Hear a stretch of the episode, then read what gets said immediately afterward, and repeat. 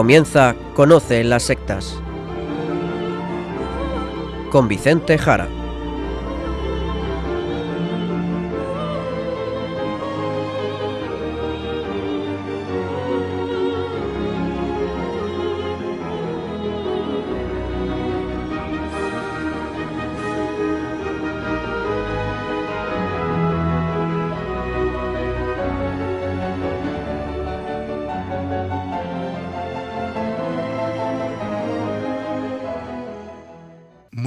Buenas tardes, queridos amigos de Radio María.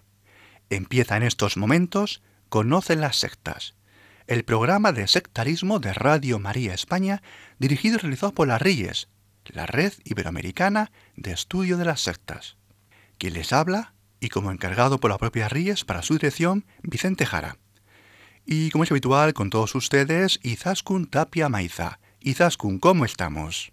Muy buenas tardes a todos. Pues estoy muy bien, gracias a Dios. Pues directos al sumario del programa de hoy.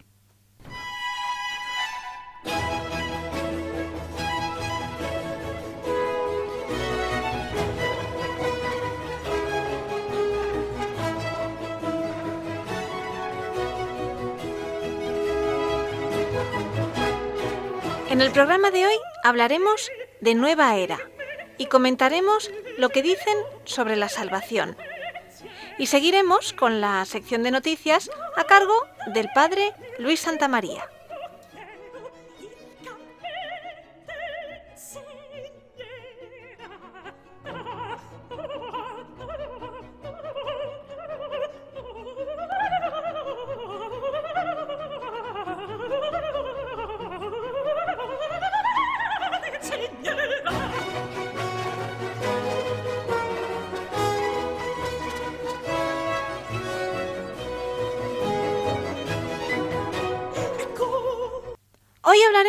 De la nueva era, la New Age. De ella hemos hablado ya en numerosas ocasiones y hoy nos centraremos en uno de sus aspectos, que quizás sea el fundamental. Pues sí, Zaskun, es fundamental porque se refiere a la salvación. Y con esto decimos a la felicidad, la salvación, la felicidad, lo que el ser humano anhela. Es decir, la gran pregunta es, practicando las corrientes de la nueva era, sus rituales, leyendo sus libros, sus autores, haciendo sus meditaciones, sus relajaciones, siguiendo sus técnicas, todo eso, ¿alcanzaré la salvación? ¿Seré feliz? Pues de esto queremos hablar. Pues lo haremos tomando como base un texto fundamental del que hemos hablado aquí repetidas veces, el texto del Consejo Pontificio de la Cultura y del Consejo Pontificio para el Diálogo Interreligioso, Jesucristo, portador del agua de la vida, una reflexión cristiana sobre la nueva era, que es un documento del año 2003, documento vaticano sobre la nueva era. Lo tienen en Internet y es lectura muy recomendable para estos días de verano. Pues siguiendo algunos fragmentos de este texto, hablamos hoy de la nueva era y la salvación. La pregunta, ¿puedo encontrar la salvación, la felicidad en la nueva era, en la New Age? Porque si es posible, adelante, queridos amigos, de cabeza todos, y yo el primero, vamos para allá, a practicarla. Pero, ¿Acaso puede la nueva era y sus métodos alcanzarme la salvación, la felicidad, la felicidad completa, eterna? Este documento, documento vaticano sobre la nueva era, casi al principio dice que existe una perenne búsqueda humana de felicidad, sentido y salvación. Perenne búsqueda humana de felicidad, sentido y salvación. Es decir, queridos amigos, el ser humano busca, buscamos ser felices, busca dar un sentido a su vida. Es verdad que a veces pues huimos de las grandes preguntas, metiéndonos en las prisas, en la vida y sus quehaceres y haciendo cosa tras cosa sin parar, una detrás de otra, muchas veces para no pensar, porque a veces, muchas veces, no queremos pensar. A veces lo hacemos. Hay gente que es muy dada a la actividad frenética para no pararse y pensar sobre su propia vida, sobre el sentido de su vida, sobre lo que está haciendo. Pero es claro, dice el documento, que todos tenemos una perenne búsqueda de felicidad, sentido y salvación. ¿Y cómo dice la nueva era que se alcanza la salvación, Vicente? Pues una forma muy importante es a través del conocimiento. Y vamos a leer un texto y ahora lo explicamos mejor, porque esto de salvarse por el conocimiento, pues hoy nos suena un poquito raro. Escuchemos lo que dice el documento vaticano sobre la nueva era sobre este tema. La meta última es la gnosis, la forma superior de conocimiento, equivalente a la salvación. Implica una búsqueda de la más antigua y elevada tradición de la filosofía, lo que se llama, de modo inapropiado, filosofía perennis, y de la religión, teología primordial, doctrina secreta, esotérica, que es la clave de todas las tradiciones exotéricas accesibles a todos. Las enseñanzas esotéricas se transmiten de maestro a discípulo en un programa gradual de iniciación. Este párrafo, la verdad es que es muy complejo de entender.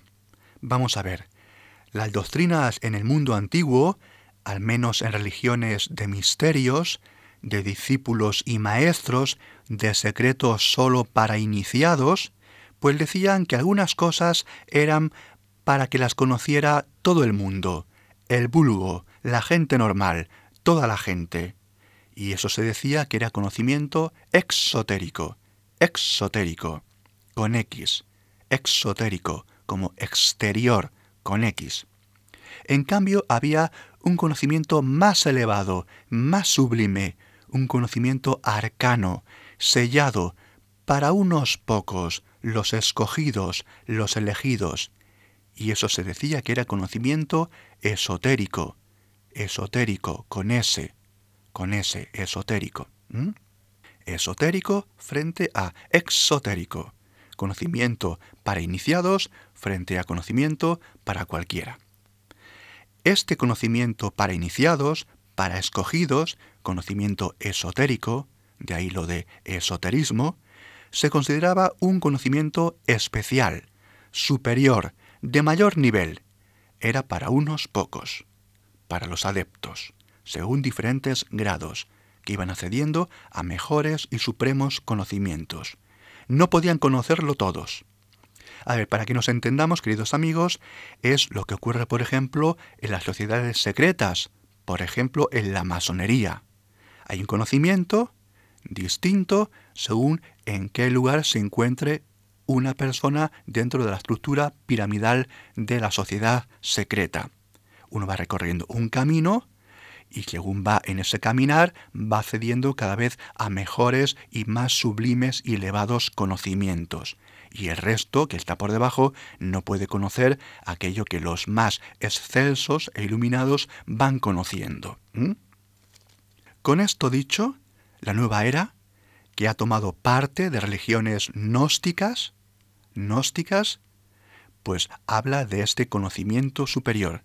Y explicamos la palabra gnóstico. Gnóstico viene de gnosis. Gnóstico viene de gnosis. Y significa conocer, conocimiento. Religiones gnósticas son religiones basadas en el conocimiento, como hemos explicado religiones que tienen en el conocimiento de unos secretos lo que las define, y que son de tan alto grado que no pueden conocerlo todos los mortales, como antes hemos dicho. Para que nos quede claro, vamos a recordar una cosa que muchos de ustedes ya sabrán, y nos referimos al filósofo Platón. Platón, filósofo griego, habló del conocido mito de la caverna. El mito de la caverna es un mito que decía que unos pocos se dieron cuenta de que la realidad en la que uno estaba viviendo pues era una sombra, una sombra de la verdadera realidad. En el mito de la caverna se cuenta que solo unos pocos se dan cuenta de que el mundo en el que vivimos es un espejismo, una sombra de un mundo mejor, de un mundo especial. pero la gran mayoría no se lo cree y considera que eso es una locura. Es un conocimiento para iniciados, para personas escogidas. El mito de la caverna. Sería algo así también como la película Matrix. Matrix, película de hace unos años, en la cual solo unos elegidos saben la verdad de la vida, saben quién gobierna la realidad, saben qué es la verdadera realidad. El resto pasan por la vida sin enterarse. Esto que hemos dicho de la caverna de Platón, de la película Matrix, para que nos sirva para entender lo que es la gnosis, las religiones de la gnosis, religiones gnósticas, que dicen que tienen secretos, que explican el mundo, la realidad, y que al saberlos uno consigue la salvación. Es la llamada sabiduría primordial, la teología y la filosofía perenne, la filosofía primera, la teología primera, inicial, perenne, aquello que todas las filosofías y religiones buscan. Por supuesto, según la gnosis. ¿eh? Como vemos, la nueva era ha tomado elementos antiguos, los ha unido, los ha amalgamado, y quiere ser así una super religiosidad, una super filosofía de todas las épocas y de todos los momentos de la historia, con conocimientos elevados y para gente especial. Por lo tanto, algo ya de suyo muy atractivo para muchos buscadores, buscadores de la felicidad y de la salvación. Muy interesante esto, Vicente. ¿Y estos secretos, al final, esos secretos escondidos, realmente qué es lo que encierran? ¿Cuál es ese secreto que da la salvación? Pues vamos a acercarnos al texto del documento del Vaticano sobre la nueva era y lo comentamos y así lo volvemos a recomendar. Dice así el documento Jesucristo, portador del agua de la vida, una reflexión cristiana sobre la nueva era. Documento, como decimos, del año 2003, documento vaticano realmente excelente. Pues Izaskun, léenos lo que dice tratando sobre este tema. Las personas nacen con una chispa divina, en un sentido que recuerda el gnosticismo antiguo. Esta chispa las vincula a la unidad del todo, por lo que son esencialmente divinas. Si bien participan de la divinidad cósmica según distintos niveles de conciencia. Somos co-creadores y creamos nuestra propia realidad. Esto es lo que dice la nueva era. Esto es que somos como dioses. Somos dioses, lo cual es curiosamente algo que el ser humano pues siente, el querer ser Dios. Pero lo que la nueva era no se da cuenta es que esto es falso. Esto es falso porque una cosa es desearlo y otra serlo. El deseo de ser Dios, el deseo de querer ser Dios, viene del pecado que llamamos pecado original. El hombre no es Dios, digámoslo claramente, el hombre no es Dios, no lo es, pero desea ser como Dios. Es el pecado primordial. El hombre no es Dios, no lo es por más que lo diga y lo repita la nueva era. Y la realidad de cualquiera de nosotros, la verdad, lo desmiente una y mil veces. La vida, en multitud de ocasiones y de momentos, nos dice que no podemos lograr nada, nada, que no somos nada. La vida nos lo dice una y otra vez. Y pensar que somos dioses es un grave error, porque nace del pecado de soberbia del origen, de Adán y Eva. El hombre desea, sin duda, eso. Desea ser Dios, desea lograrlo todo, desea hacer su vida según Él, a su medida, y desea también alcanzar la felicidad, pero debe reconocer que no está en Él, porque el hombre, la criatura, no es Dios, no es Dios. La nueva era, digámoslo claro, engaña al hombre reincidiendo en el engaño del origen de Adán y Eva.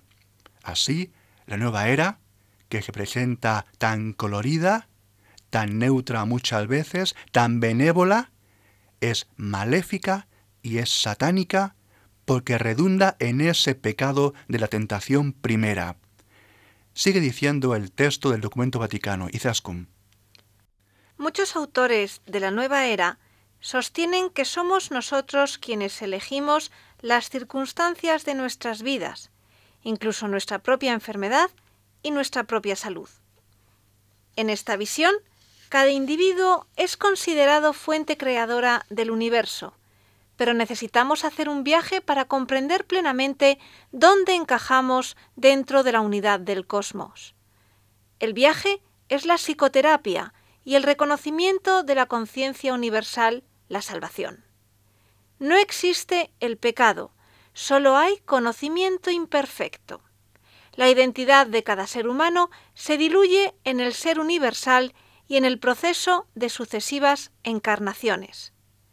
Los hombres están sometidos al influjo determinante de las estrellas, pero pueden abrirse a la divinidad que vive en su interior, en una búsqueda continua, mediante las técnicas apropiadas, de una armonía cada vez mayor entre el yo y la energía cósmica divina. No se necesita revelación o salvación alguna que lleguen a las personas desde fuera de ellas mismas, sino sencillamente experimentar la salvación escondida en el propio interior, autosalvación, dominando las técnicas psicofísicas que conducen a la iluminación definitiva. Muy bien, como vemos el texto del documento vaticano es excelente en toda su explicación y aquí se acaba de decir, como uno cree ser Dios, se considera que es un creador de la realidad, puede incluso crear su bienestar, crear su salud, acabar con sus propias enfermedades, acabar con su propia muerte incluso. Esto es lo que promete la nueva era. Y es sin duda una falsedad terrible. El viaje, hemos escuchado, el viaje del iniciado que va pasando por etapas, el caminante va descubriendo que Él es un Dios y por lo tanto no hay otro Dios al cual dar cuenta, y si ya no hay nadie que sea un Dios más que uno mismo, si no hay nadie superior al cual dar cuentas, pues obviamente no hay pecado. ¿Y esto de la reencarnación, cómo encaja en todo esto de la nueva era? Pues es fundamental, Izaskun, porque uno que se va dando cuenta que no es perfecto, aunque sea un iniciado que va escalonando etapas para resolver ese problema, que es obvio, que es obvio, uno no es perfecto, lo que ocurre con la nueva era y con estas religiosidades de Oriente que también se amalgaman, se le promete que puede, no obstante, reencarnarse en seres superiores, en seres mejores que él mismo en estos momentos. De tal forma que en sucesivas muertes y reencarnaciones será un ser superior cada vez mejor. Pero claro, esto es un engaño más de la nueva era, se trata, al fin y al cabo, de posponer la verdad, de posponer la verdad y de alguna forma dejar la solución más adelante, a otra vida. Y la verdad es que no hay otra reencarnación. La reencarnación es falsa. Tienes esta vida, tienes esta vida, y con todas sus limitaciones. Y además no eres Dios, nunca lo has sido, nunca lo has sido, y nunca lo serás y además no hay técnicas posibles para autosalvarse. Y esas reencarnaciones sucesivas, por definición, porque son reencarnaciones, que además no existen, en el hecho de existir, como son reencarnaciones, vas a seguir siendo una encarnación. No van a alterar el que seas una criatura con limitaciones. Siempre tendrás limitaciones, porque siempre serás encarnado, criatura, carnal, reencarnación la reencarnación, que como decimos no existen y son falsas, pero aunque existieran, no acabarían con las limitaciones de ser criatura. Por lo tanto, todo es una estafa. Pues vamos a escuchar música. En este programa concretamente vamos a centrarnos en la figura del compositor italiano Verdi, que huelga cualquier tipo de presentación.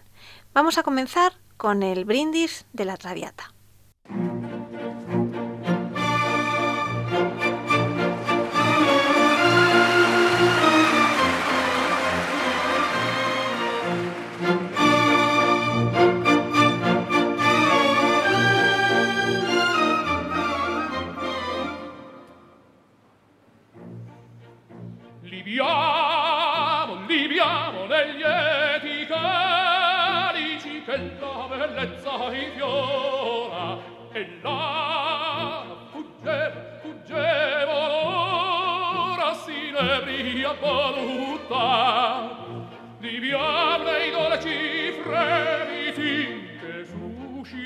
amore, poiché quell'occhio alla cuore ogni va.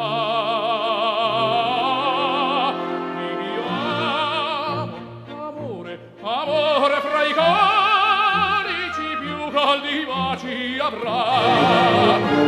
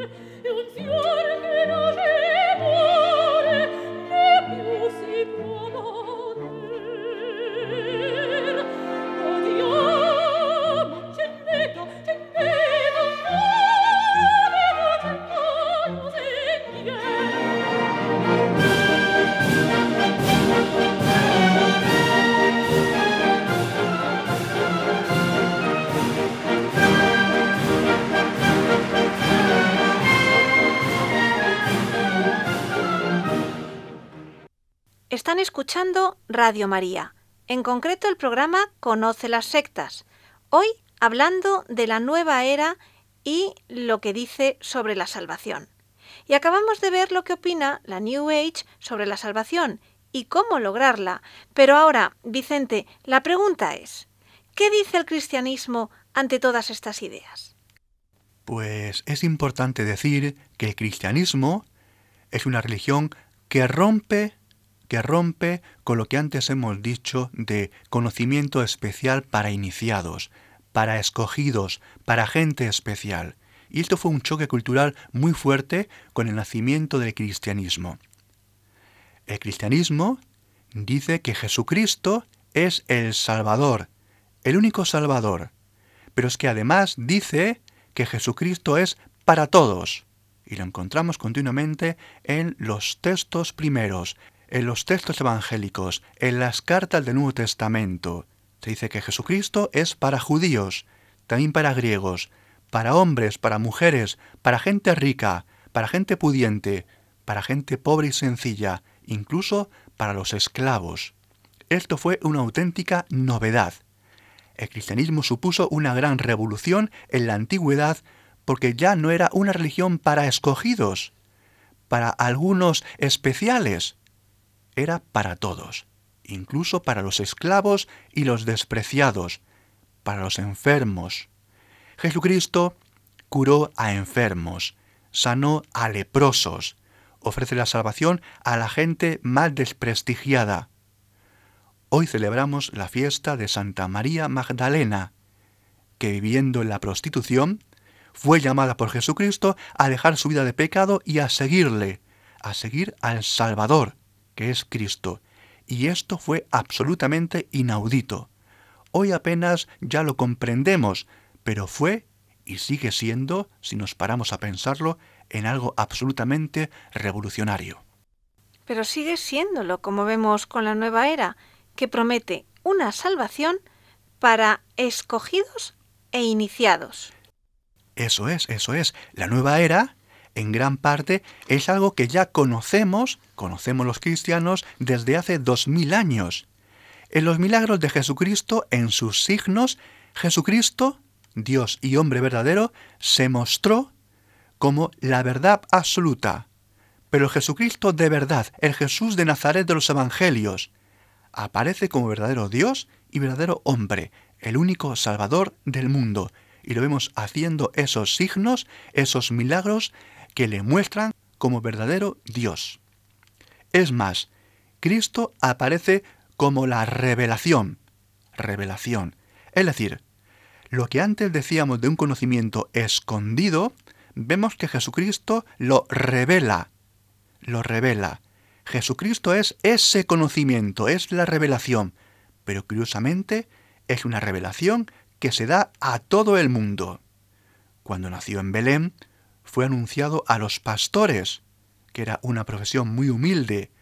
Toda la revelación de Dios en Jesucristo es para todos, es para todos, es un regalo y especialmente es para los sencillos. No es algo para escogidos, no es algo para gente especial, no. El mensaje de Cristo, el mensaje de la Iglesia Católica, no encierra secretos. Por eso se aleja absolutamente de la nueva era. Por eso no tiene nada que ver con sociedades secretas, con la masonería, con la nueva era. Nada de nada. Jesucristo, que en torno suyo llamó a los doce apóstoles, que es la iglesia de San Pedro, la iglesia católica, que es esa eclesía, esa congregación en torno a Jesucristo, el único Salvador, Cristo, que es la verdad con mayúscula, el conocimiento, la revelación para todo el que lo desee, porque el conocimiento es el mismo Cristo. Pues hay un apartado en el documento que estamos comentando, en algunos fragmentos, este documento vaticano del año 2003 sobre la nueva era, que dice lo siguiente, y lo dice con el siguiente título. ¿Nos salvamos a nosotros mismos o la salvación es un don gratuito de Dios? Izaskun. La clave estriba en descubrir qué o quién creemos que nos salva. ¿Nos salvamos a nosotros mismos por nuestras propias acciones, como suele ser el caso en las explicaciones de la nueva era, o nos salva el amor de Dios? Las palabras clave son realización de uno mismo, plenitud del yo y autorredención. La nueva era es esencialmente pelagiana, es decir, cada uno merece la salvación por sus acciones propias, en su manera de entender la naturaleza humana. Para los cristianos, la salvación depende de la participación en la pasión, muerte y resurrección de Cristo y de una relación personal directa con Dios, más que de una técnica cualquiera. La condición humana, afectada como está por el pecado original y por el pecado personal, solo puede ser rectificada por la acción de Dios. El pecado es una ofensa contra Dios y solo Dios puede reconciliarnos consigo. En el plan salvífico divino, los seres humanos han sido salvados por Jesucristo, quien, como Dios y hombre, es el único mediador de la redención. En el cristianismo, la salvación no es una experiencia del yo, una inmersión meditativa e intuitiva dentro de uno mismo, sino mucho más, el perdón del pecado, el ser levantado desde las profundas ambivalencias del propio ser, el apaciguamiento de la naturaleza mediante el don de la comunión con un Dios amoroso.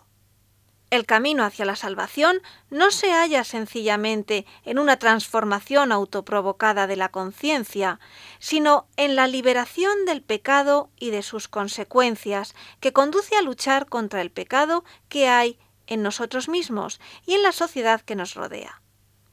Esto nos conduce necesariamente hacia una solidaridad amorosa con nuestros hermanos necesitados.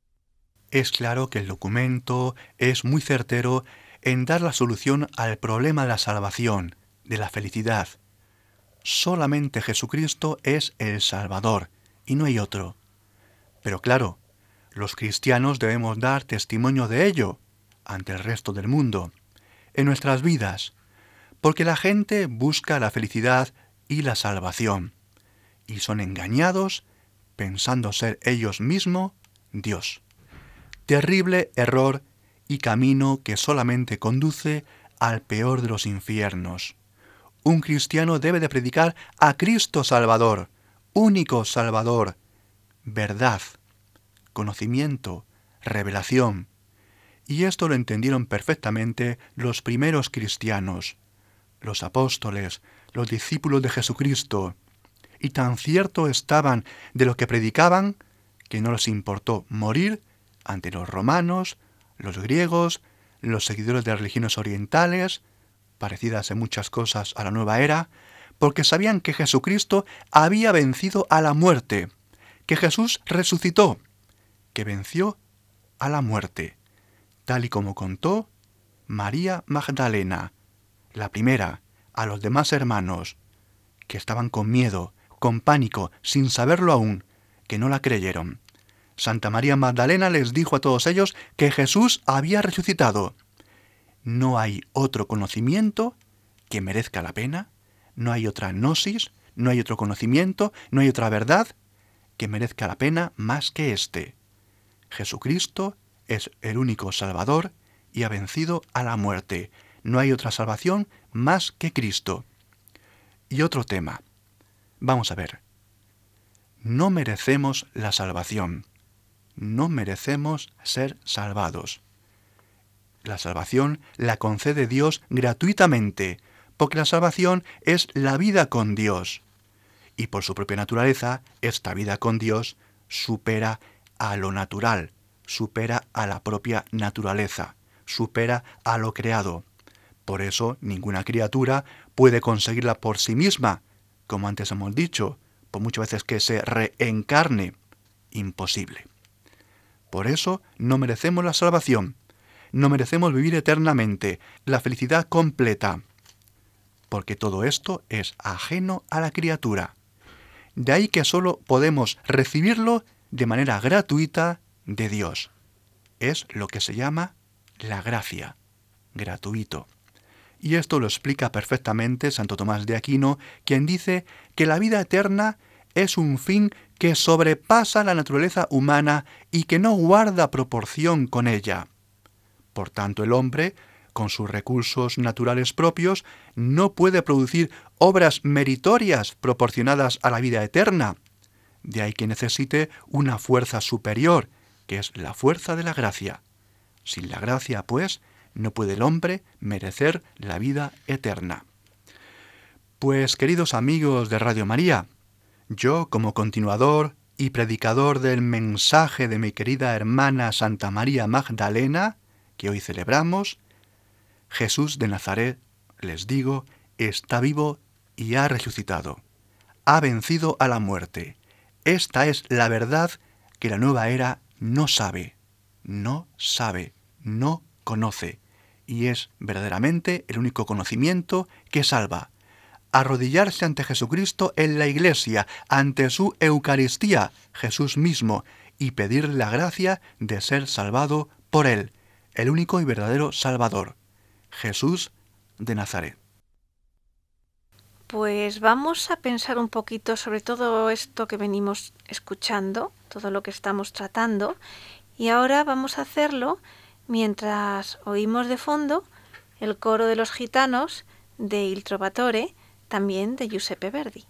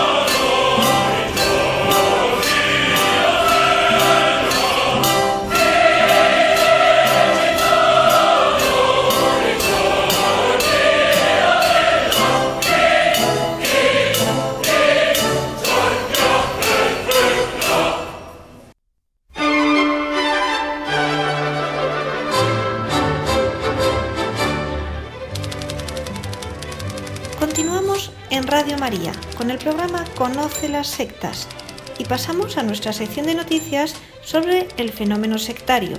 Hoy concretamente solo abordaremos una noticia de actualidad Y para ello contamos con el padre Luis Santamaría, sacerdote de la diócesis de Zamora y miembro de la Red Iberoamericana de Estudio de las Sectas, la RIES. Buenas tardes, padre Luis. Buenas tardes, Izaskun. Sí, hoy una sola noticia de esta semana por lo significativa que es. Y la noticia no es otra que la muerte del doctor Hammer, el médico alemán que inventó una de las pseudoterapias más controvertidas en la actualidad, ya que aseguraba curar el cáncer, entre otras enfermedades graves. Así es, Izaskun, el domingo 2 de julio murió a los 82 años el médico alemán Rick Gerd Hammer, fundador de la nueva medicina germánica, una peligrosa pseudoterapia que inició en los años 80 y que se ha cobrado muchos, muchas vidas al apartar a numerosos enfermos de los tratamientos que necesitaban.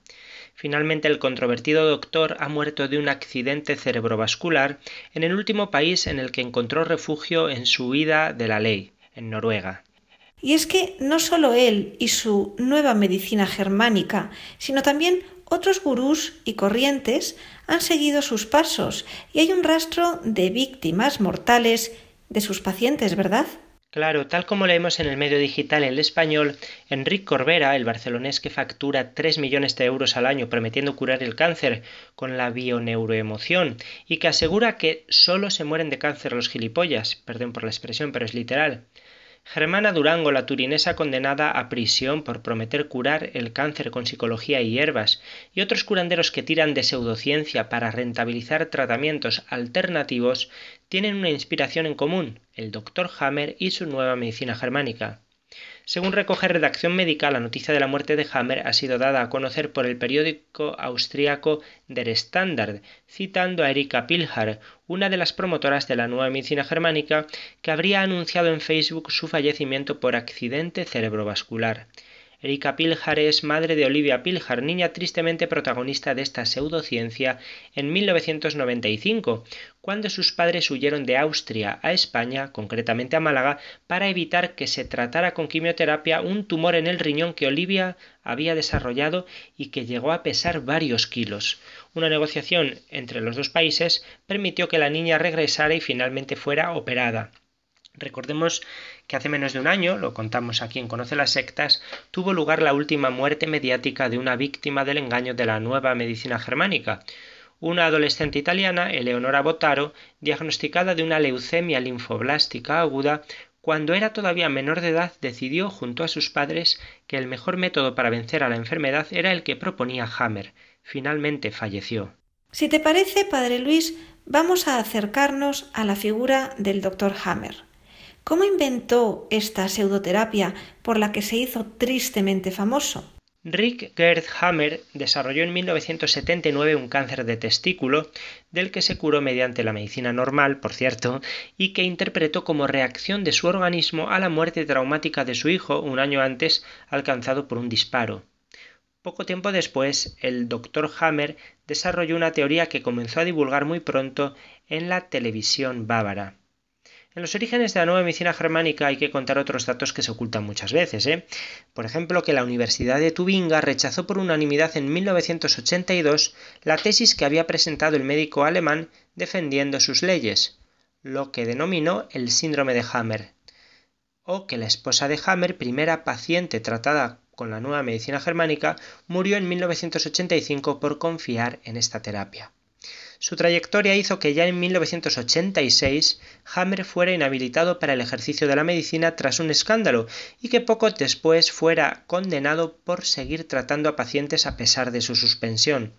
Y no solo eso, un niño que fue tratado por el propio Hammer con la nueva medicina germánica perdió una pierna, lo que dio lugar a una condena a cuatro meses de prisión. La polémica pasó de Alemania a Austria, donde se sucedieron varios episodios. El primero tuvo como protagonista al propio Hammer, que fue condenado a seis meses de cárcel y tres años de libertad condicional por difamación. Más adelante los protagonistas fueron unos padres que casi dejaron morir a su hija por hacer caso al ex médico alemán y condenados a ocho meses de prisión. Más tarde se supo que unos 40 austriacos habían muerto después de ser tratados con la nueva medicina germánica. Por lo que nos cuentas, ya desde el principio estuvo rodeado por la polémica, por las condenas judiciales y por los muertos. ¿Cómo continuó su historia? Pues mira, precisamente la segunda parte de la historia de Hammer tuvo a España por escenario. En 1997, tras la muerte de tres enfermos de cáncer por seguir los postulados de la nueva medicina germánica, eh, Hammer había sido condenado en Colonia a 19 meses de prisión. Después de este enésimo revés judicial causado por su mala praxis, decidió trasladarse a España, cosa que hizo en el año 2000. Cabe pensar que una mudanza de este tipo, motivada por el rastro de muertes que iba dejando y la consecuente persecución por parte de la justicia, le haría ser más discreto en su nueva etapa. Pues nada de eso, ya que llegó a aparecer hasta en tres ocasiones en programas de televisión española difundiendo libremente sus propuestas pseudoterapéuticas y alcanzando así una cierta celebridad. Los críticos de Hammer hacen una observación muy interesante relacionada con estas apariciones mediáticas del ex médico alemán una de las personas que lo acompañaban en los programas, como testimonio de enferma española curada por la nueva medicina germánica, murió tres años después a causa del mismo cáncer del que aseguraba haber sido sanada. ¿Y aquí ya se acabó todo? ¿O tuvo algún problema con la justicia en España? ¿Nadie más hizo nada?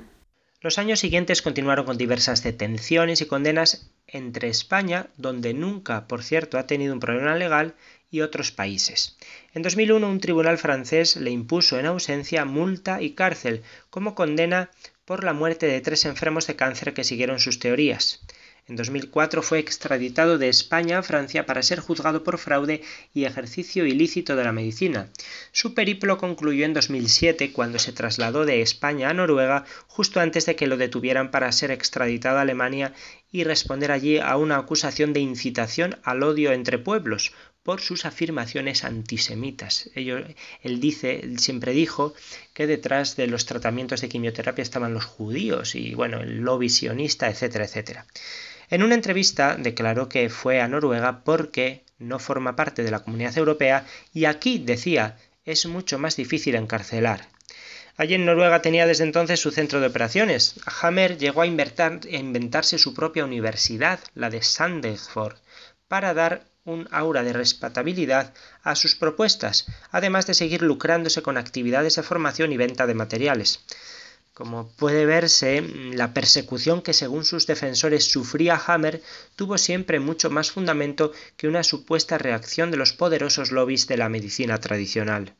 Esta es la historia, una historia personal que ya ha acabado con su muerte, pero lo que Hammer inició continúa difundiéndose ¿En qué se basa su teoría?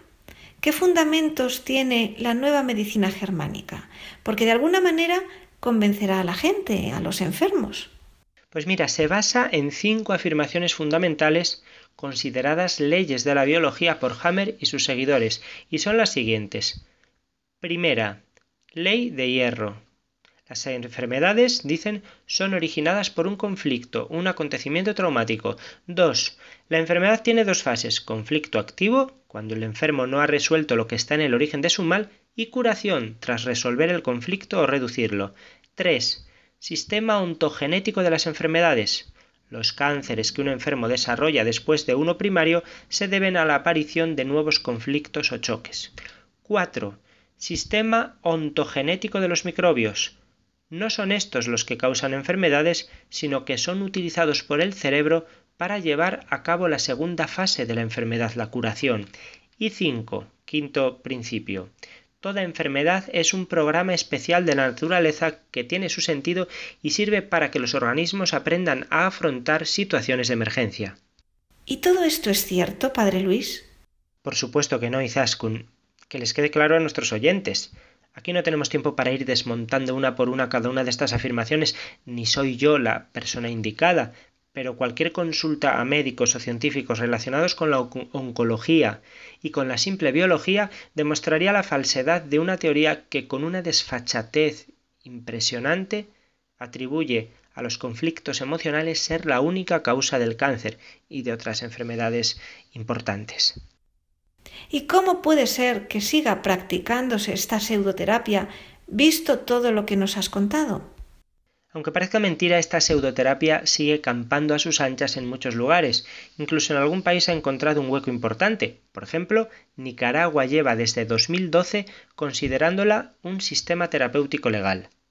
En España, que como hemos visto, ha sido un lugar importante en el desarrollo de la nueva medicina germánica, el Colegio de Médicos de Cataluña publicó un comunicado en su día recordando que los médicos no están autorizados a tratamientos que no estén validados científicamente, refiriéndose explícitamente a la preocupación en torno al método Hammer, así lo llaman, método Hammer. Este organismo profesional de los médicos también subrayaba que una medicina alternativa no puede sustituir un tratamiento principal cuando la enfermedad en concreto está bien caracterizada y tiene un tratamiento bien determinado y bien comprobado. En este caso, las otras actuaciones pueden tener un carácter complementario, pero nunca de sustitución. Es de suponer que todo esto traiga consecuencias muy negativas sobre los enfermos y sus familias, ¿no? Una sencilla búsqueda en Internet revela que en muchos lugares hay clínicas y profesionales que emplean la nueva medicina germánica como tratamiento habitual, rechazando así la medicina científica. Los enfermos de cáncer, desesperados en ocasiones y deseando cualquier alternativa de curación, son víctimas propicias para una pseudoterapia que sigue difundiéndose sin ningún control, sobre todo por Internet y por las redes sociales. Hay que señalar que además de rechazar los tratamientos convencionales, tanto la cirugía, las operaciones, como la quimioterapia y la radioterapia, los seguidores de Hammer evitan también los cuidados paliativos. Unos y otros, los tratamientos normales y los tratamientos paliativos, serían un obstáculo para la fase segunda de la enfermedad, la curación la curación que prometen, por lo que podemos imaginar las situaciones de horrible sufrimiento de los pacientes oncológicos en sus últimas fases y en sus últimos momentos. Algunas de estas situaciones han sido documentadas fotográficamente. Como nos comentabas al principio, Padre Luis, la nueva medicina germánica se ha vuelto a poner de moda en el mundo de las medicinas alternativas, no solo por su propio desarrollo y difusión, sino porque le han salido varias pseudoterapias sucesoras. Entre ellas destaca todo lo relativo a la biodescodificación o descodificación biológica y a la bioneuroemoción. ¿Podrías resumirnos lo más importante sobre ellas? La primera de estas ramas que has citado, la biodescodificación, o descodificación biológica se debe al francés Claude Sabat, alumno de Hammer, que añade algunas cosas de su propia cosecha o de otras pseudociencias a las doctrinas del ex médico alemán, planteando la teoría de la biología total de los seres vivos. Bueno, pues este Claude Sabat ha sido condenado a prisión en Francia. Otro de sus personajes principales es Christian Fletch, defensor de la descodificación biológica original, unas y otras propuestas repiten machaconamente lo mismo. Las causas de las enfermedades son puramente emocionales. Rastreando y encontrando estos traumas, el cuerpo podrá curarse. Es curioso que ninguno de estos discípulos de Hammer sea médico. Sabat se presenta como psicoterapeuta, mientras que Fletch es enfermero. La otra pseudoterapia que está en auge actualmente, de la que hemos hablado mucho aquí en este espacio, es la bioneuroemoción, creada por el psicólogo español Enrique Corbera cuando se desvinculó en su día de la biodescodificación francesa y en su extensión de estas prácticas perversas prácticamente crea una marca registrada con aplicación terapéutica y proyección académica en algunas universidades. La bioneuroemoción, al igual que sus pseudoterapias hermanas y que su madre, la nueva medicina germánica, va dejando un rastro de muertes, unas muertes muy lucrativas, por cierto, para estos líderes. No nos cansaremos de repetirlo aquí. Mucho cuidado con estas cosas. No hagan caso de quienes les prometen unas curas milagrosas que no existen. Claro que sí. Llamamos a la responsabilidad de todos. Y desde Conoce las Sectas seguiremos informando, alertando y previniendo. Pues muchas gracias, Padre Luis, por estar hoy con nosotros para contárnoslo. Gracias a ti, Zaskun, y a Vicente, gracias por vuestro trabajo, gracias a los técnicos de Radio María y a todos los que nos escuchan. Hasta dentro de dos semanas, si Dios quiere.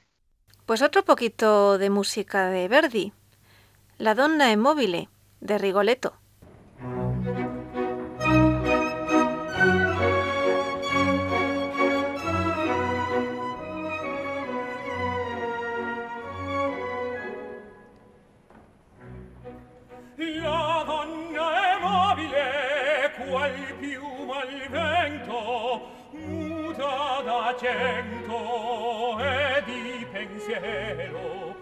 Sempre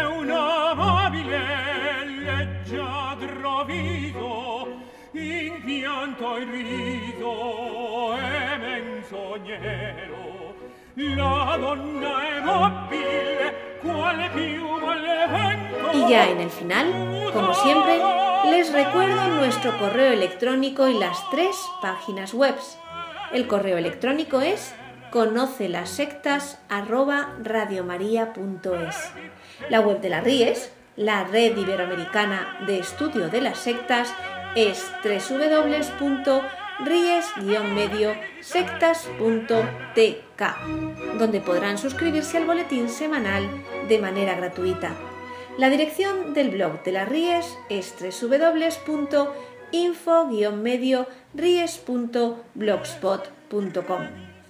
También pueden leernos dentro del portal de noticias religiosas de Infocatólica, cuya web es www.infocatólica.com.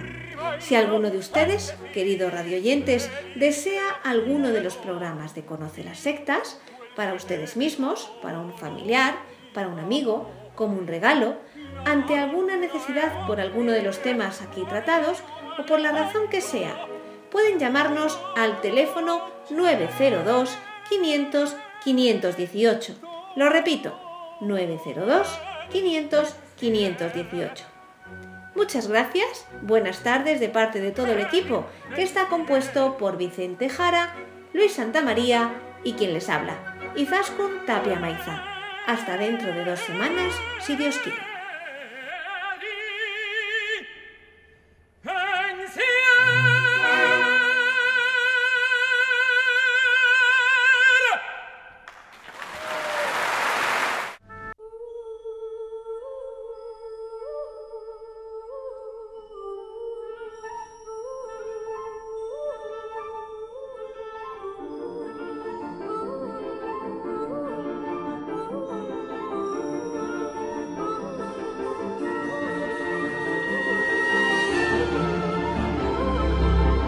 Han escuchado Conoce las sectas